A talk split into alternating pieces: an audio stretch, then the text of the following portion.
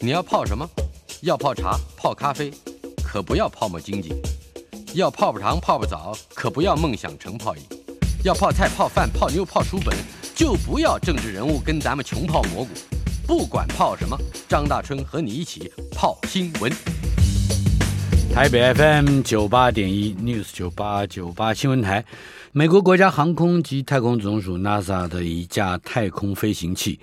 在台北时间今天早上七点十四分撞击一颗名字叫做迪莫佛斯 （Dimorphos） 的小行星，微幅改变了这个小行星的轨道周期。这一项历史性的测试有助于未来阻止宇宙物体毁灭地球的能力。呃，NASA 进行这项名为“双小行星改道测试”，它的简称是 Double Asteroid，呃，它是叫 DART，呃，也就是射飞镖的那飞镖，所以又被称为飞镖任务 Double Asteroid Re 呃 Re Redirection Test。呃，用意在于了解这种人为发射的飞行器对于小行星进行撞击，能不能改变对地球有威胁的星体的轨道。负责 DART 这个任务测试的飞行器大约是一辆 bus 的大小。二零二一年的十一月发射升空，朝着目标小行星飞行。这架飞行器今天以每小时大概是两万二千五百公里的时速，撞上了一颗小行星，已经撞上了。由于飞行器的体积小，大概一百倍啊，所以这个小行星被撞了之后呢，不会粉碎。这就仿佛是拿高尔夫球车去砸一个大金字塔，顶多撞出一个坑儿。孙维新谈天单元，国立台湾大学物理系及天文物理所的教授孙维新先生在我们的现场，好久没见了，他到现场来谈谈撞击任务，我感觉到自己被撞击了一下。哎， Yeah 维新兄，大家打个招呼。耶大真兄您好，我们各位听众朋友大家好，很高兴再次来到现场，跟大真兄隔了一个玻璃板子面对面。嗯哼，呃，今天要为我们谈的这个飞镖任务，已经已经完成了，对吧？算是，呃，我觉得今天早上是一个非常愉快而刺激的经验啊，嗯哼，因为今天早上我们就看直播，是，到最后呢，我把它最后的几秒钟的撞击也把它录了下来，嗯，然后发给了亲朋好友，大家。看到的都觉得好兴奋，因为它就是在飞镖正前方的一个摄影机，嗯，你就看着那个小行星，原来一大一小，然后它奔着那个小的而去，嗯哼，就看那小的越来越大，到是最后呢，你整个画面都被那个小行星表面的沙子石块挡在前方，然后瞬间那个画面就消失了。就是撞上了， 对，你就听到这个控制室响起了一片科学家的欢呼之声。我从来没有看到毁灭一个东西会造成那么大兴奋的。嗯哼，这两个小行星，它的英文名字 Didymus 跟 Dimorphos，是不是就是双双生星或者是半生星？呀、意思对，实际上是这样。大真，我记得我们很久以前就提到过这个计划嘛。嗯哼， 那那个大的大概是七百八十米，我们常常讲八百米比较好记，嗯，八百米小的是一百六十米，是，两个大概差的大小是五比一的样子啊。嗯哼，那那个大的叫呃 Didymos。你记得以前我们不是讲说一开始那个小的叫做 Didi Moon 吗？嗯哼是 Didi 的 Moon 嘛，它的月亮。是，后来给它一个名字叫 Dimorphos，但我就有人念 Dimorphos，有人念 Dimorphos，我就觉得既然两个是双胞胎的话，有个字儿相同也不错，所以我把它翻成 Didymos 跟弟弟摩斯 Dimor d i m o r p h o s 迪摩嗯这两个东西西嗯，它捡的是小的去撞。啊哈，我觉得这个任务科学的创意、聪明的地方就在于它撞的是一个双小行星系统，嗯也就是 咳咳你这个简直就是我们讲皮肤撼大树嘛，是，小东西去撞一个非常巨大的东西，产生的影响微乎其微。嗯哼，如果它是一个单纯在空中飞的一个小行星，你去撞它，你想想看，一百六十米的 Dimorphos 比较小的这一颗，嗯它的质量是五十亿公斤，嗯五十亿公斤。那你这个小小的飞镖任务，虽然它长得不像飞镖，只是一个正方形的箱子，一点三米见方的一个箱子，嗯嗯哼，它的质量只有五百公斤。嗯，五百公斤是五乘十的二次方，五十亿公斤是五乘十的九次方，是两个差的十的七次方就是一千万倍。一千万倍，对，大真兄，您的体重我不知道多少，但是您的一千万分之一的东西撞在您身体上，您会有感觉吗？ 如果是蚊子，可能会会肿个 包是不是？ 对，会抓，一直不停的抓。对，所以如果它是个单摆福哥的小行星的话，嗯你从正面撞它产生的影响，一般来讲天文学家测不出来的。啊，但聪明的就是他挑这个双小行星。是这个双为什么我讲双小星不讲它的卫星啊？因为一比五其实跟我们月亮，我们地球跟月亮大概是一比四四比一左右，三比一到四比一嘛。嗯哼，所以你其实你可以把它叫做个双行星了。双小行星的好处是它的轨道很清楚，嗯，双星运动的轨道，两个质量克卜勒定律、牛顿定律告诉我们算的很清楚的。所以如果说你小的这一颗被撞了以后产生一点点速度的变化，嗯它两个之间的轨道距离就会改变。是也就是说，平常我们有个卫星绕着地球转， 你要是从旁边撞了个卫星一下，让它速度变慢了，嗯它就会稍微朝地球掉下来一点，是。再到进到新的轨道要绕。那么它会是永远的改变吗？哦，永远改变，对就是再也回我我们回不去了，是吧？啊，我会是吧？ 它掉到底下这个轨道就会在这个轨道上运转，啊哈，除非你再去撞它一再下子，撞一它会下，对。嗯但是它改变了这个轨道以后，天文学家可以观察到两个轨道之间的变化。嗯，用这一点来反过来推算，到底你这次撞击嗯产生了多大的影响？是。目前我们对于整个这个撞击事件的观测还没有完全是看到，对不对？因为我们还嗯还有另外一个机器，一个无人机在旁 边。嘿 是的这是另外一个很有趣的东西啊！十天以前，也哎就是发生今天这个惊天一撞的十天之前呢，嗯，这个小小的飞镖，你别看它小，旁边有个盖子打开了，飞出去一个小公事包，是一个小公事包是意大利做的，名字叫做 Licia。这个啊 Licia 对 L I C I A Licia Cube 一个小小的 Licia 的立方卫星，立方就是 cube，嗯这立方卫星呢会伴飞，伴着这个飞镖飞，啊，但是它不撞。他不去撞那个呃 Dimorphos 对、呃 d i m o r p h o s 它就是在旁边盯着看，啊，伴着飞，然后看它的主人一头撞上，壮烈的牺牲了。嗯哼那意大利制的这个 Licia，它的功能就是把这整个撞击的过程记录下来。是今天早上我们看的直播呢，都是飞镖任务上面的摄影机直接撞向小行星的画面。嗯那 Licia 这个画面，我相信很快就会释放出来，到时候我们就能站， 能坐在观众席第一排，嗯看整个撞击的过程。是，好了，那这个撞击应好像也不是人类第一次干，对不对？嗯，不是，二零零五年是不是就发生过一次？对呀、我们那时候。二零零四年开始跟大春兄合作电台节目呢，对咱们不是已经王宝钏苦守寒窑十八 年了。二零零五年，我相信一定提到过。嗯，那个时候呢，美国有一个任务，NASA 的任务是叫做 Deep Impact Deep impact 深度撞击。是，目的是去撞一个彗星，但并不是要改变那个彗星轨道。我在这强调一下，今天撞小行星 Dimorphos 跟零五年撞彗星 Temple One 都不是因为他们对地球有威胁。啊哈，很多人以为是说他们以前要来撞地球，今天成功撞了它，好高兴，几乎像世界末日那个电影的结尾那样子欢呼啊！没有没有，他们对地球不构成威胁的。但零五年撞彗星这一次是希望把彗星表面下面的水挖出来。嗯哼，因为表面那个壳呢，经过来回太阳加热、冷却、冷却，都已经不是真实的原始物质了。但想知道彗星里面的水跟地球海洋深层水是不是一样，嗯，用来证明这个理论说地球的海洋是彗星大量撞击带带来来的嗯的。对，后来结果好像不太符合，怎么说？就是彗星本身的那个水的结构跟我们海洋深层水的结构不太一样，嗯所以换了一个理论，可能不是彗星，而是小行星。在过去这我们节目开播以来，嗯，关于去跟彗星或小行星打交道事情好像很多，对，还有不少。不过既然提到这个啊，我们说小行星上面也有水，可能大家会觉得很奇怪。如果大家具备基础的天文知识的话，嗯，会知道彗星是水跟冰跟灰尘混在一块的，叫做 dirty snowball 或者 snowy dirt ball。那来自海王星轨道以外啊什么的。小行星呢，on the other hand 是火星跟木星之间的，多半是岩石跟金属的。嗯没有想到，今天的另外一个新闻，嗯日本的准鸟二号，您记得吗？是去龙宫小行星碰一下，喷的东西抓起来就走。嗯来了五点四克的东西，里面找到一滴液态水，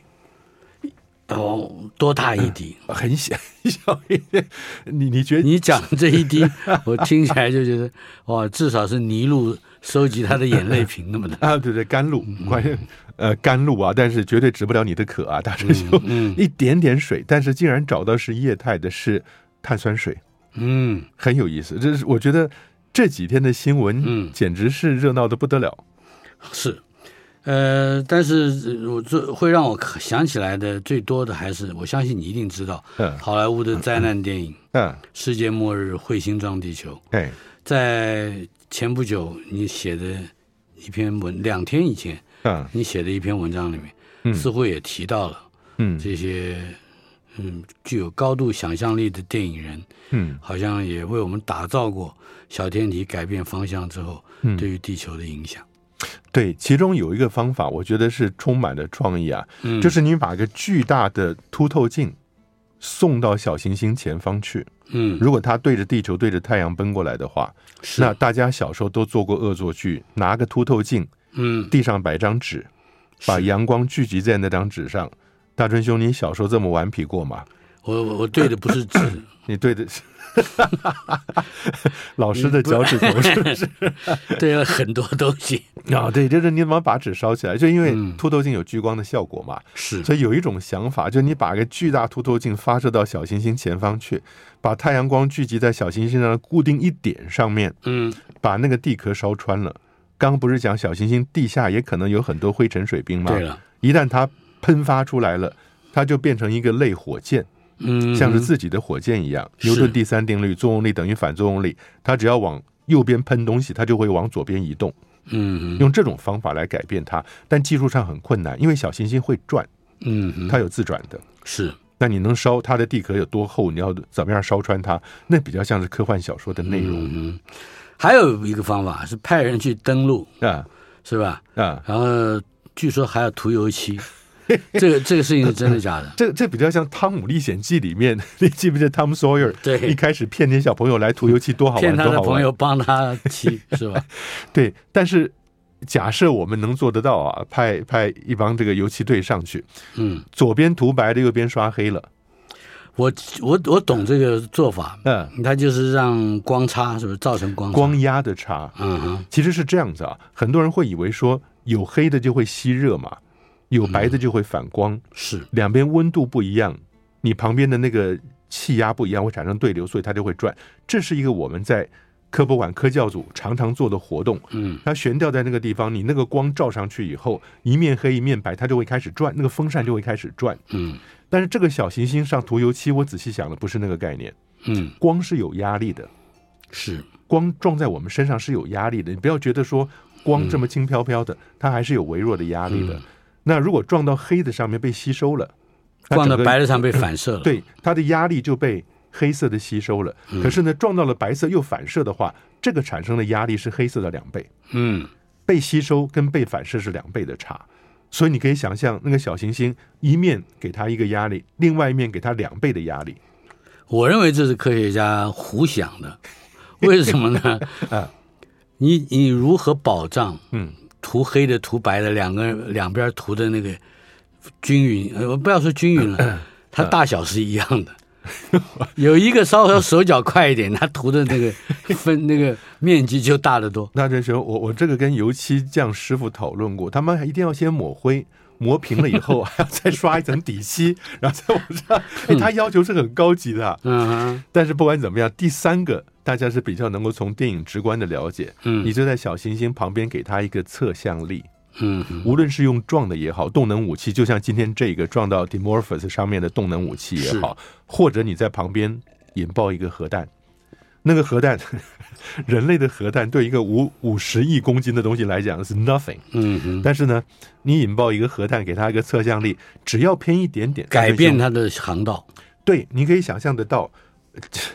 小行星你要改变航道，让它错过地球，只有八个字。嗯这个八个字大家都很熟悉：起早发现，及早治疗。嗯哼，也就是你越早发现，轻轻的碰它，它稍微偏一点点，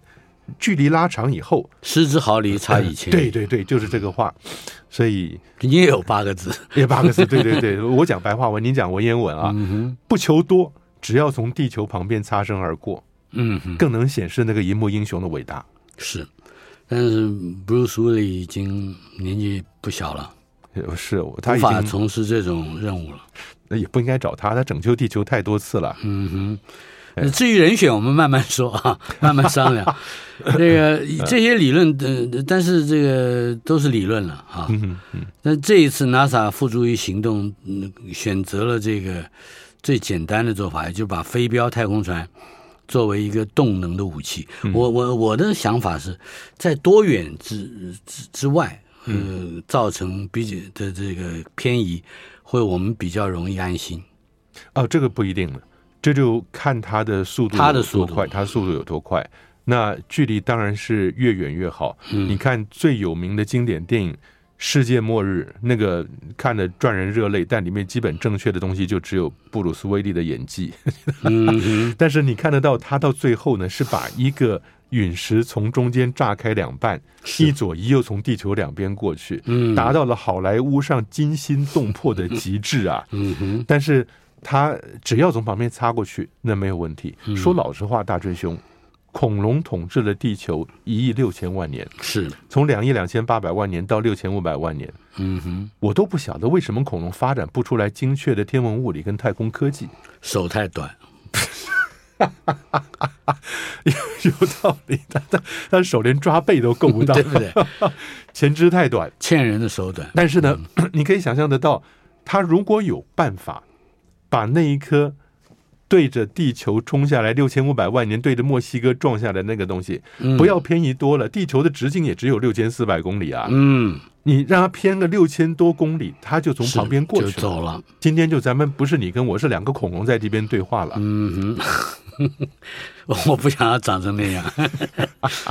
好，那这个，但是这两个天体都不大啊。嗯那可是一个速度，但是速度呢，就是自转啊，运行啊。是这样子，那个小天体绕的大天体，它一个轨道是十二个小时，嗯所以我估计算得快的话，也就是你撞上去以后，嗯它 十二个小时之内，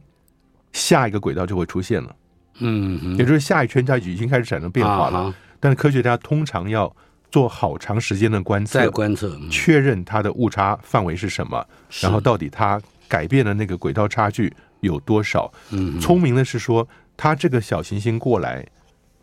你这个飞镖是从后面追上去的。哎，你说从后面追上去，怎么叫做直球对决、正面对撞？它撞的是旁边那个绕回来的，啊，你了解吗？就正面一个这个大的 Didymos 往前是走，那 Dimorphos 在旁边绕着它转，嗯哼，那地球飞镖从后面追上去，不去撞大的，在嗯这个小的从刚好从前面转过来的时候，它迎面把它撞上这个。去非常困难，就是它的精准度要如何去计我算？必须要说，这两次，第一次是零五年的那次撞彗星，嗯，第二次是今天这一次，我真的很佩服 NASA 的科技，是，这是不得了。你可以想象，在那么远的距离，嗯哼，那么小的一个一百六十米的东西，你拿一个一点三米的去撞 它，哎，大真兄，你在地球上，让我你去地球上都不会那么 准，是吧对呀、它竟然还能飞那么远，用那么高的速，两万四千公里。嗯，零五年的时候，那个撞击器三百七十公斤的铜块，嗯后面还绑上了一个小小的发动机啊，喷射器，调整它。科学家抵死不从，说不要，我们这个撞击器就是纯粹的铜质，嗯，就是 铜，不要有其他的材料不，要有其他材料，因为彗星上没有铜。也就污染了嘛。对，那结果 NASA 说你不让我装，我就不让你发射。嗯那结果你装了以后呢，它上面用的这个喷射器是 hydrogen N2H4，像有点像 N NH3 是氨呐、n 2 h 4联联氨，嗯哼，联合报的联氨就是氨气的氨。嗯那这个东西呢，彗星上也有，氨气它也有，嗯所以装上去以后会有一些污染。但是还好撞的那个嗯为什么？做了三次调整才撞上去，哦，否则的话最后还总是有准不准的问题。还是有准不准问题。那这次几乎就没有没有悬念，嗯，直接撞上去。而且我觉得这个可以给我们一个不同的境界来看这个任务了。怎么说？大家不是觉得只是撞爽的，嗯它是真的是人类面对了百年、千年以后的未来，嗯它能够让我们在百天之后的选举之余，嗯， 可以看百可年以之后把，周玉蔻撞过去吗？也就是说，我们不需要只聚焦在百天之后的选举，我们 可以聚焦哦，是在这个意思。百年、千年之后人类的未来。大春兄，我刚们刚捏，真是替你捏了两手汗。啊，没有没有没有没有没有，好对，关于这一次的这个对于迪佛莫斯的撞击，嗯我们还有呃什么样可以理解的科学内容？嗯，我觉得是这样子啊，就是小行星，大伙呢都知道太阳系里边有三个小天体聚集的地方。是离我们最近的就是火星跟木星之间的小嗯行星带，是，粗估有五十万到一百万颗小行星。嗯但那些小行星呢，在二点八天文单位的地方，圆形的、均匀的、稳定的绕着太阳转哼，，哎，跟大我部们分都没有很关系，小，大部分都小，呃也也有大的，那边有几百公里大的，是，但是呢，有些就在火星轨道之内了。嗯哎哼，火星是第四颗，木星是第五颗，在那边哎转没有问题啊。嗯哼，火星是第四颗，地球是第三颗，嗯，你要进到了火星轨道，那就有机会接近地球了。是，近地小行星总共有两万八千多颗，我们已经知道的，嗯哼，分三种，什么阿登嗯啊、阿穆尔啊、阿波罗啊什么的。但其中有四千多颗大于一百四十米，直径，对，大于一百四十米的概念是这个东西撞下来时速七万公里，它会毁灭一个小型城市，嗯是或者产生灾难性的海啸，可是它的确很近，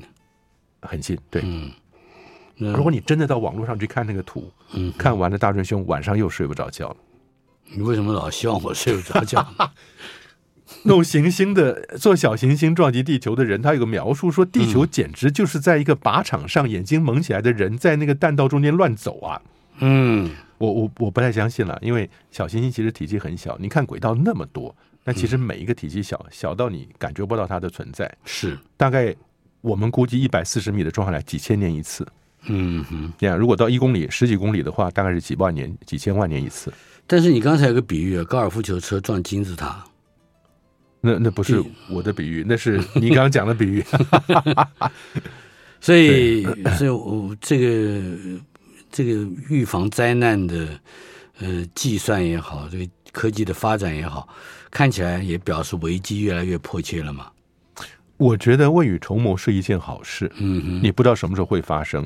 政治人物通常只把经费花在自己任期之内的计划上，是。但是我们希望能够把眼光看远，考虑到人类的未来。接下来这个深度撞击，呃，我们再做一点点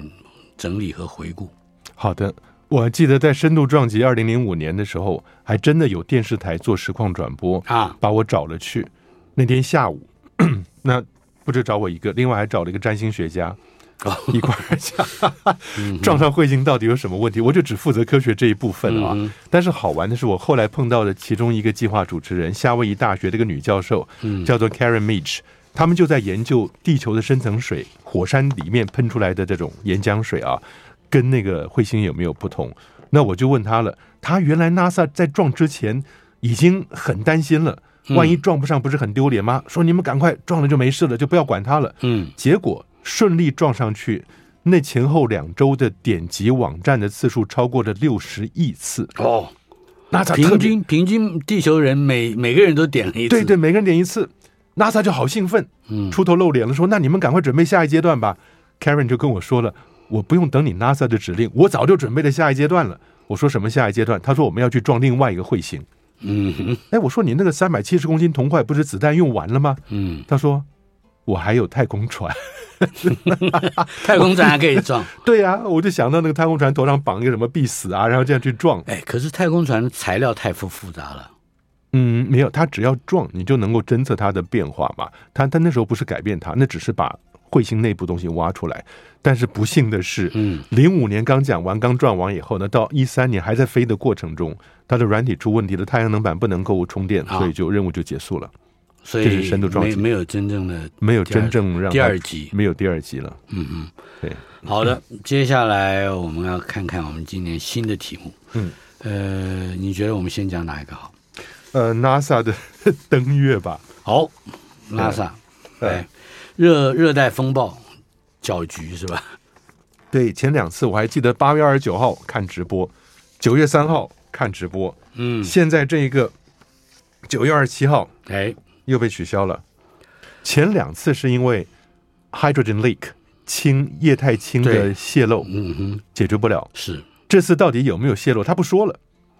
他就说，。哎呀，这很像我们的台电嘛，说又又停电了，那是松鼠搞的送对对对，对 第三只哎下一次又是什 么什么鸟搞的？现在是热带风暴搅局。 Artemis 没想到用松 鼠啊，对，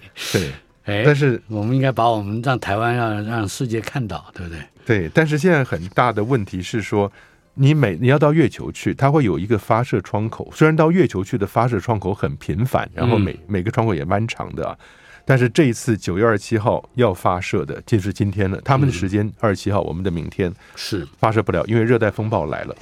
佛罗里达那边常常有热带风暴嘛，嗯所哼，以来的这个的话，它这一个一旦往后又延的话，甚至你需要把整个火箭要移回到你的仓库里面去了，啊，移回到组装大总楼。之，这个阿特米斯一号这个无人但是登月的任务，要要延，恐怕就不是很短的时间了。如果对他把东西放回仓库的话，对，这一次是九月二十七号到十月四号，下个窗户窗口是十月十七号到十月三十一号，嗯，所以就很麻烦了。是。另外，Blue Origin 火箭发射失败，这也不是太好的消息。那对，这两个连在一块儿，Blue Origin 前面是 NASA 跟波音的啊，对，那这一次是那个贝佐斯，嗯贝佐斯这个蓝色起源你记得吗？哼，是，也是把人装上去了以后，射上去，射到一百公里卡门线，就说我到了太空了。嗯，说 Richard Branson，你那个才飞到八十几公里，我真觉得五十步笑百步在美国也会发生啊。是但是他呢没这个成语，所以但是这个蓝色起源火箭发射失败还好，你记不记得它叫那个 New Shepard 新雪帕德火箭啊？嗯只不过这次这个上面本来可以带六个人，它这次没有带人，是一个无人的测试火箭。嗯哼，结果升空以后，才不过一分钟就发是发生故障了。但这次很好一个示范，让你知道这些载人火箭上面会有一个临时启动的紧急火箭。哦，大真兄， 一个火箭往上走，我们会觉得越来越尖，对不对？但如果你去看阿波罗这些载人火箭的话，它到上面尖的地方有两个有四只小火小喇叭伸出来，啊哈，那四个小喇叭呢，就刚好是可以把太空舱带着人的瞬间拔开那个火箭。嗯，万一底下火箭一出事，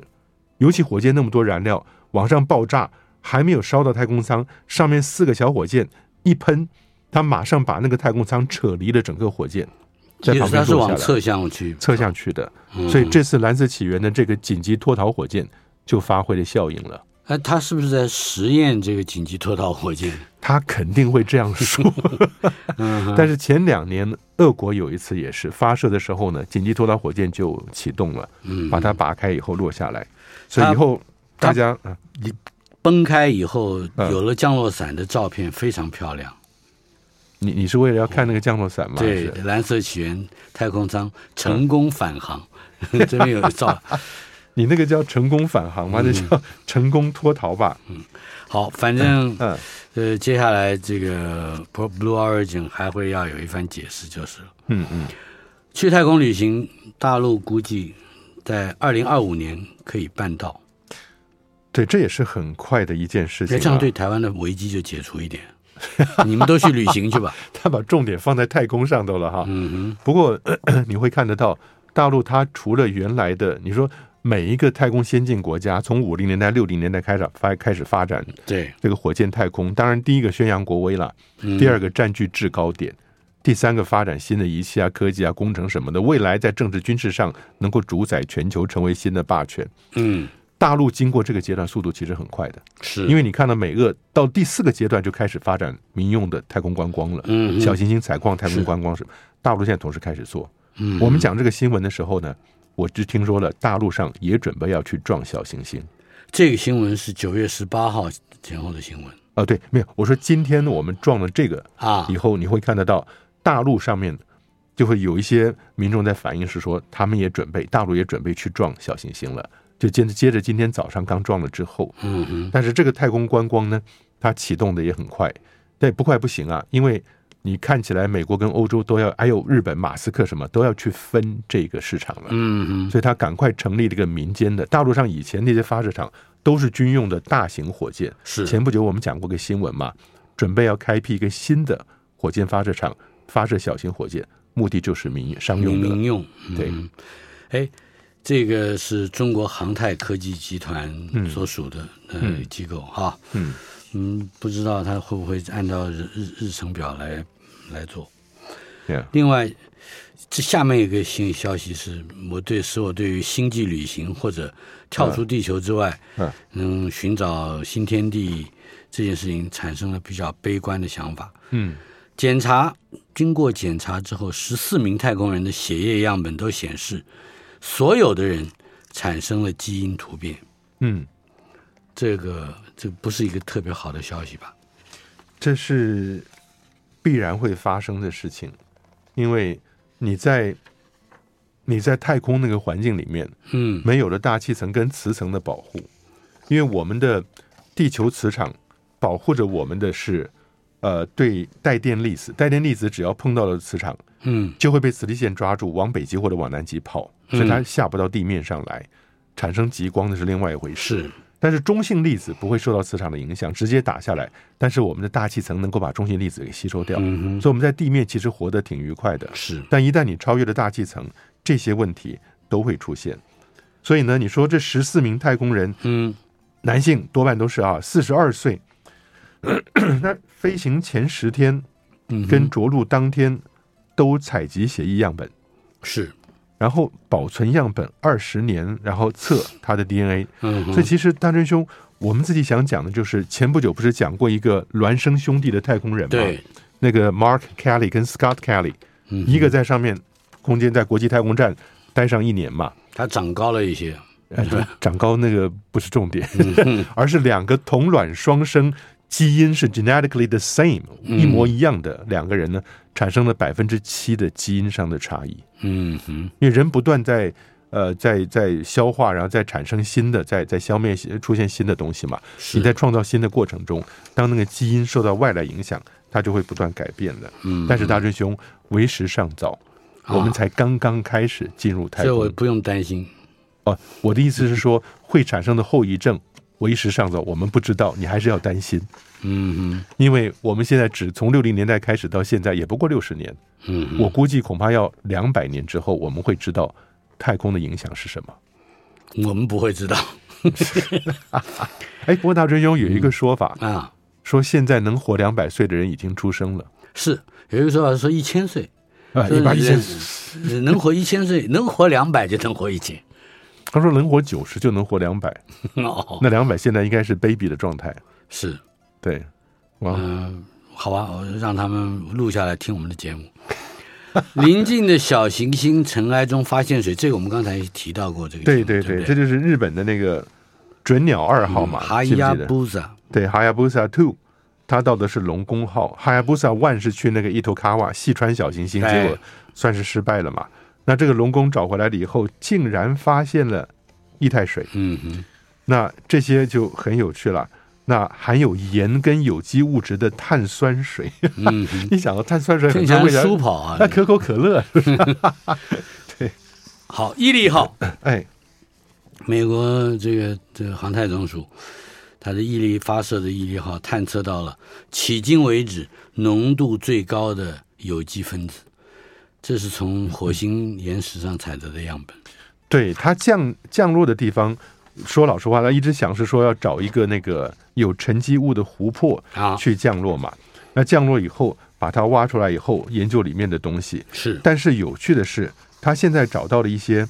让我们觉得嘖叫做芳香烃 （aromatics）。芳香那个烃啊，就是嗯经常的经，你把它换成火字边，嗯，烃那也是个大分子。是，那这种有机分子呢，在地球上当然很普遍。可是如果你在，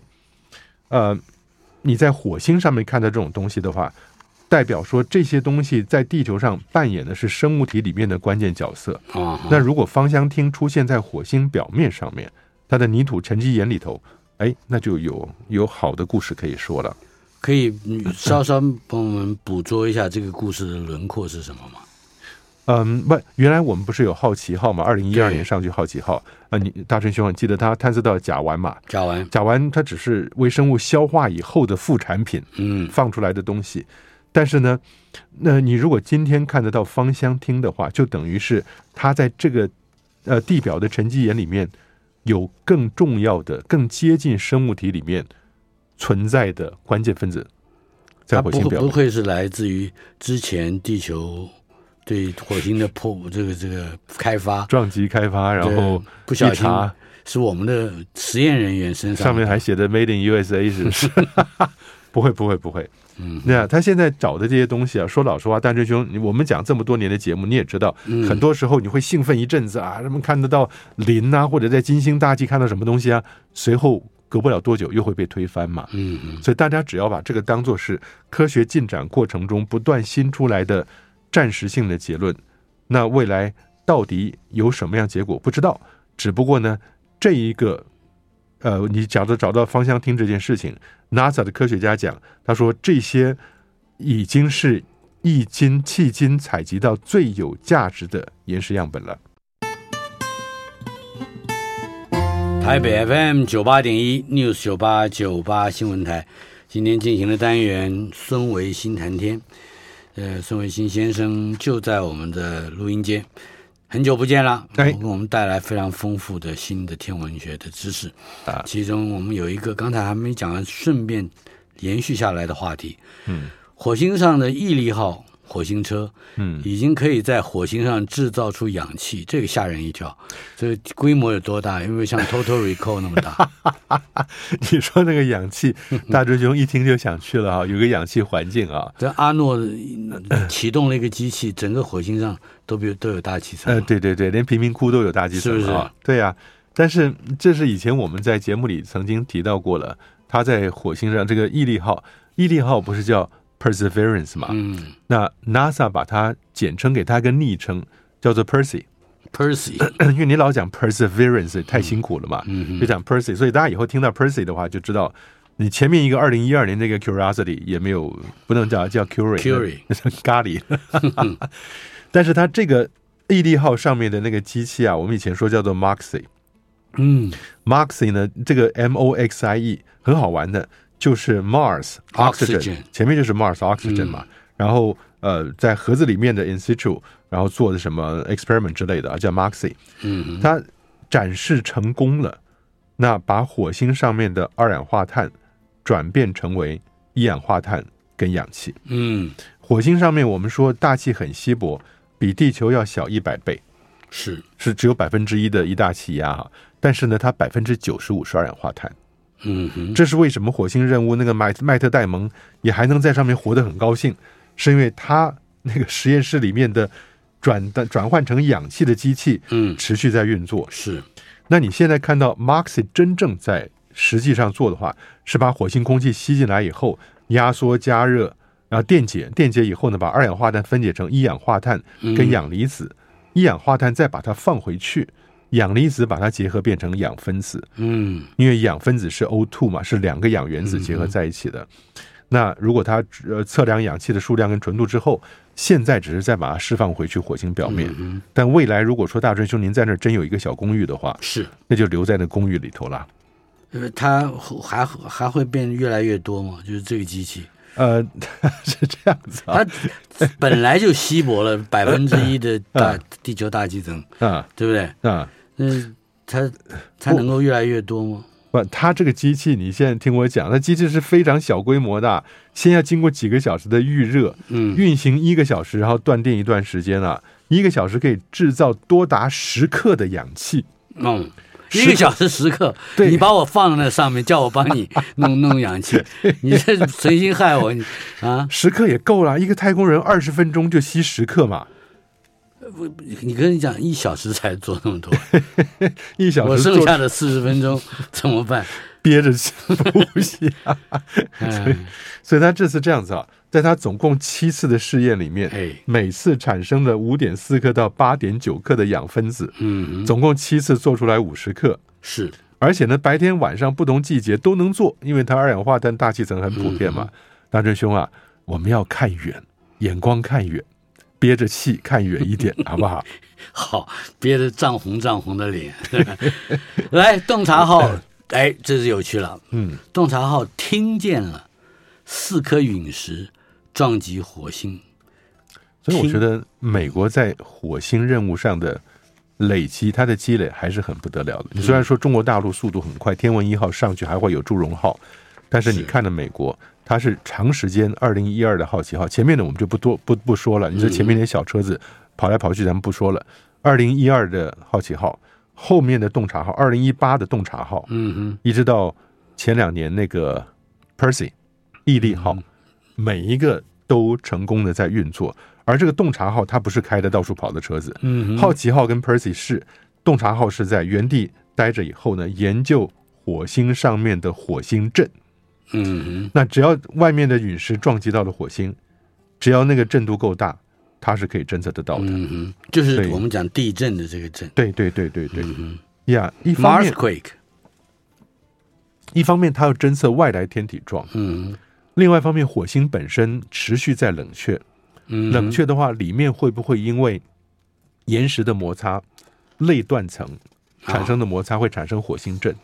嗯，这也是一个他想要研究的。所以，洞察号是可以研究火星内部，所以才叫 Insight 是洞察号。洞察。对，大陆也有发展了。嗯呃，第一枚探日西河号，西河就是太阳神了。对，西河号成功成果发布，创了五个首次，乖乖，这这这标准的大外宣语言。西河是这样讲哈，西河就是王羲之的羲嘛。嗯，以前古时候中国的神话图像是羲和捧日，是，长溪捧月，嗯， Yeah，这个羲和呢，王羲之的羲，和平的和，羲和长羲就是经常的长，也还是王羲之的羲，嗯，那都是人首蛇身的模样，那就是先祖的神话模样了。所以羲和号是大陆的去监测太阳的一个一个卫星啊，嗯，所以呢，它对太阳做电脑断层，因为它可以有不同的波段，研究不同太阳深度的呃里面的变化，嗯所以呢，这是大陆在太阳物理上面的贡献。嗯是，所以你会看得到它集体直追。无论是像我们以前讲的太阳，多半都是记不记得美国的 SOHO 啊，美国跟欧洲的 SOHO，、啊哎还有美国的 SDO、嗯太阳动力望远镜啊什么的。大陆现在西河号也变成一个可以在那边看太阳的一个望远镜了。哼，首次实现双超超高指向精度跟超高稳定度的卫星平台技术，嗯对吧？这是首次。还有什么首次？不是，它是对，因为我们太阳它有几个层啊，嗯光球层是我们看得到的 photosphere，就是这个黄色边缘光球层。哎，再上来一层薄薄，我们看不到粉红色的叫色球层 （chromosphere）。嗯，再上去我们看不到的是那个外面的这个日晕嗯啊，不不是日晕啊，就是外日冕，嗯，日冕，所以是光球、色球加日冕。我们也肉眼看得到是光球层，但是大陆呢，它可以把光球跟色球做不同深度的，把它的那个资讯得出来，嗯所以等于是一个电脑断层切片，看太阳哦从外面到里面。就是它的确定它的太阳光的频率变化。对对对，它整个的温度变化往里面深度下去以后，内容是什么？嗯哼，所以呀，不错，我觉得蛮有意思的这个。好，